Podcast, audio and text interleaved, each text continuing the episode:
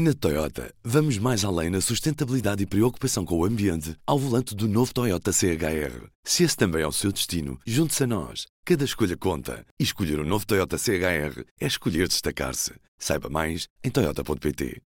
P24, edição da manhã de segunda-feira, 13 de novembro. Apresentamos a nova gama de veículos híbridos plug-in. Uma tecnologia que veio para mudar o futuro. BMW iPerformance. A Comissão Europeia chegou a conclusões diferentes do Ministério Público Português e diz que houve fraude no caso Tecnoforma. Por um lado, o TCIAP não encontrou nada de particularmente grave na atuação da empresa, de que Pedro Passos Coelho foi consultor e administrador, tendo arquivado o processo em setembro deste ano. Já Bruxelas não hesitou em classificar como fraudulenta a conduta da Tecnoforma na utilização de fundos europeus. Os investigadores da Comissão Europeia entendem assim que a empresa deve devolver mais de 6 milhões de euros aos cofres europeus. A decisão final sobre esta proposta ainda não foi tomada. Bruxelas chega assim a conclusões, em grande parte contraditórias às do Ministério Público, sobre o eventual favorecimento da Tecnoforma por parte de responsáveis políticos e a forma como foram utilizados financiamentos nacionais e europeus. Subiu para 5 o número de mortes do surto de legionela. Nesta manhã, a Direção-Geral de Saúde confirmou a morte da quinta vítima. A mulher tinha 76 anos de idade e estava internada no Hospital São Francisco Xavier. O mesmo organismo diz que tudo aponta para um abrandamento e resolução do surto. Neste momento, já nove doentes que tinham sido infectados com esta bactéria tiveram alta clínica. O comunicado não refere qualquer alteração do número de doentes infectados, cujo último balanço apontava para 46 doentes. Já houve 10 jantares no Corpo Central do Panteão Nacional. De acordo com informações confirmadas ao público pela Direção-Geral do Património Cultural, o jantar da Web Summit foi o décimo a realizar-se neste monumento. O primeiro jantar no Corpo Central do Panteão aconteceu em 2002 e a prática intensificou-se após a regulamentação legal de 2014. Só este ano já houve três jantares organizados no Panteão. Em declarações ao público este domingo, a diretora do Panteão assumiu que não pretende demitir-se na sequência da polémica em torno do jantar da Web Summit. Isabel Melo explicou que não há corpos na sala onde decorreu o evento ligado à Cimeira Tecnológica. A responsável disse ainda que o que aconteceu na sexta-feira foi um jantar, entre outros que se realizam no Corpo Central do Panteão, de acordo com o regulamento que está em vigor, e que a realização do jantar foi autorizada por quem tem de autorizar, referindo-se à Direção-Geral do Património Cultural. A Força Aérea sabia há pelo menos oito anos que era roubada por militares que trabalhavam nas messes, mas nada fez. O assunto já tinha sido reportado à hierarquia por um sargento durante o interrogatório a que foi submetido no âmbito de um processo disciplinar, mas a Força Aérea decidiu não investigar. Só quando a Polícia Judiciária entrou nas bases aéreas há um ano é que foram presos preventivamente os responsáveis por uma alegada rede criminosa encabeçada por um general, por coronéis e tenentes-coronéis. Num despacho, o juiz de instrução criminal responsável pelo processo fala em máfia militar e em polvo. O caso surgiu de uma denúncia anónima que explicou que o esquema consistia em faturar à Força Aérea quantidades de alimentos muito superiores às efetivamente entregues nas bases aéreas. Há pouco mais de uma semana foi proferida acusação contra oito dezenas e meia de arguídos, metade dos quais militares. Além de corrupção, estão em causa os crimes de associação criminosa e falsificação de documentos.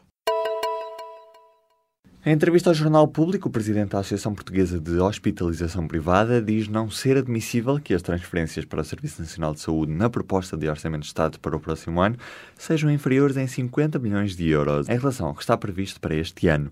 Oscar Gaspar diz que seriam necessários 360 milhões de euros para não degradar mais o Serviço Nacional de Saúde. O economista que foi secretário de Estado da Saúde no segundo governo de José Sócrates critica os que dizem que existe um assalto efetuado pelo setor privado ao Serviço Nacional de Saúde e diz que é errado criar uma espécie de adversário do lado privado como justificação para o que está a acontecer no público. Oscar Gaspar alerta que a dívida do Estado aos fornecedores privados vai ser superior a 1.250 milhões de euros no final deste ano. Um forte sismo que atingiu este domingo o Kurdistão iraquiano matou mais de 300 pessoas e fez mais de 2 mil feridos. O sismo teve uma magnitude estimada entre os 7,2 e os 7,3 graus na escala de Richter e foi sentido junto à fronteira com o Irão ao final do dia. O balanço de mais de 300 vítimas mortais e mais de 2 mil feridos foi feito esta manhã pela Organização para a Gestão de Desastres do Irão, citada pela agência Reuters. As autoridades estimam que o número de mortos e feridos ainda possa aumentar quando as equipas de salvamento chegarem a algumas zonas isoladas do Irão.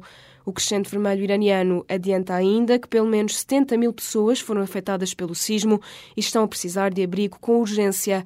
O sismo fez ainda tremer vários países vizinhos, como a Turquia, a Síria ou o Catar. O presidente do governo espanhol pede aos catalães que votem nas eleições antecipadas marcadas por Madrid para 21 de dezembro. Mariano Rajoy esteve em Barcelona pela primeira vez desde que foi aplicado o artigo 155 da Constituição, que permitiu ao governo central assumir poderes sobre a Catalunha e dissolver as instituições regionais. Rajoy apelou à maioria silenciosa, que em outubro esteve nas ruas a favor da continuação da Catalunha como região autonómica do Estado espanhol, para que vá votar. No encontro com elementos do Partido Popular na região autonómica, Rajoy disse que quer uma enorme afluência para começar uma nova era política de tranquilidade e normalidade. Uma sondagem elaborada depois da aplicação do artigo 155 e da destituição do Parlamento catalão mostra que a participação eleitoral deverá aumentar em relação às eleições anteriores. Prevê-se que mais de 80% dos eleitores vão às urnas no dia 21 de dezembro. O lusodescendente Shawn Mendes foi este domingo eleito o melhor artista na edição deste ano dos Prémios Europeus de Música do canal MTV. O cantor de 19 anos competia nesta categoria com outros nomes mediáticos, como Ariana Grande, Ed Sheeran, Kendrick Lamar ou Miley Cyrus. Shawn Mendes também arrecadou o prémio de melhor música com o tema There's Nothing Holding Me Back. Baby, entre outros premiados na noite da cerimónia, que decorreu em Londres, Eminem conquistou o título de melhor artista hip hop, já Camila Cabello foi premiada como melhor artista pop. A noite ficou também marcada pela homenagem aos irlandeses U2, que receberam um dos grandes prémios da noite, o Global Icon. A lista de todos os vencedores dos MTV e AMAs deste ano pode ser consultada em público.pt. A Suíça foi este domingo a primeira seleção europeia a superar o play-off de acesso ao Mundial de 2018. Na segunda mão da eliminatória, o empate 0 a 0 frente à Irlanda do Norte bastou aos suíços para garantirem a qualificação para o Campeonato do Mundo em futebol. Também a Croácia assegurou este domingo um lugar no Mundial do próximo ano. A seleção croata empatou também sem golos no jogo com a Grécia, 0 a 0, um resultado que bastou à Croácia para seguir em frente na competição. O Mundial de 2018 realiza-se na Rússia. Apuradas já estão seleções como a de Portugal, a do Brasil ou a da Alemanha. Depois de recomendações sobre a pesca da sardinha, chegam os alertas dos especialistas para a captura de uma espécie de tubarão. Uma equipa de investigadores portugueses alerta que o tubarão anequim, também conhecido por tubarão sardo, poderá desaparecer do Atlântico caso a pesca desta espécie não seja aí proibida já a partir de janeiro. Os cientistas descobriram que houve uma redução drástica das descargas de tubarões e raias nos últimos anos. De 2013 para 2014, passou-se de 500 toneladas para menos de uma centena por ano, valor que se manteve até 2016. A lista vermelha da União Internacional para a Conservação da Natureza confirma a preocupação dos investigadores, uma vez que atribui o estatuto de vulnerável ao tubarão anequim, ou seja, a espécie está em risco elevado de extinção. Ao público, um dos investigadores defende que estes tubarões têm de ser protegidos e que é preciso uma reforma na fiscalização do setor. Na Toyota, vamos mais além na sustentabilidade e preocupação com o ambiente ao volante do novo Toyota CHR. Se esse também é o seu destino, junte-se a nós. Cada escolha conta. E escolher o um novo Toyota CHR é escolher destacar-se. Saiba mais em Toyota.pt.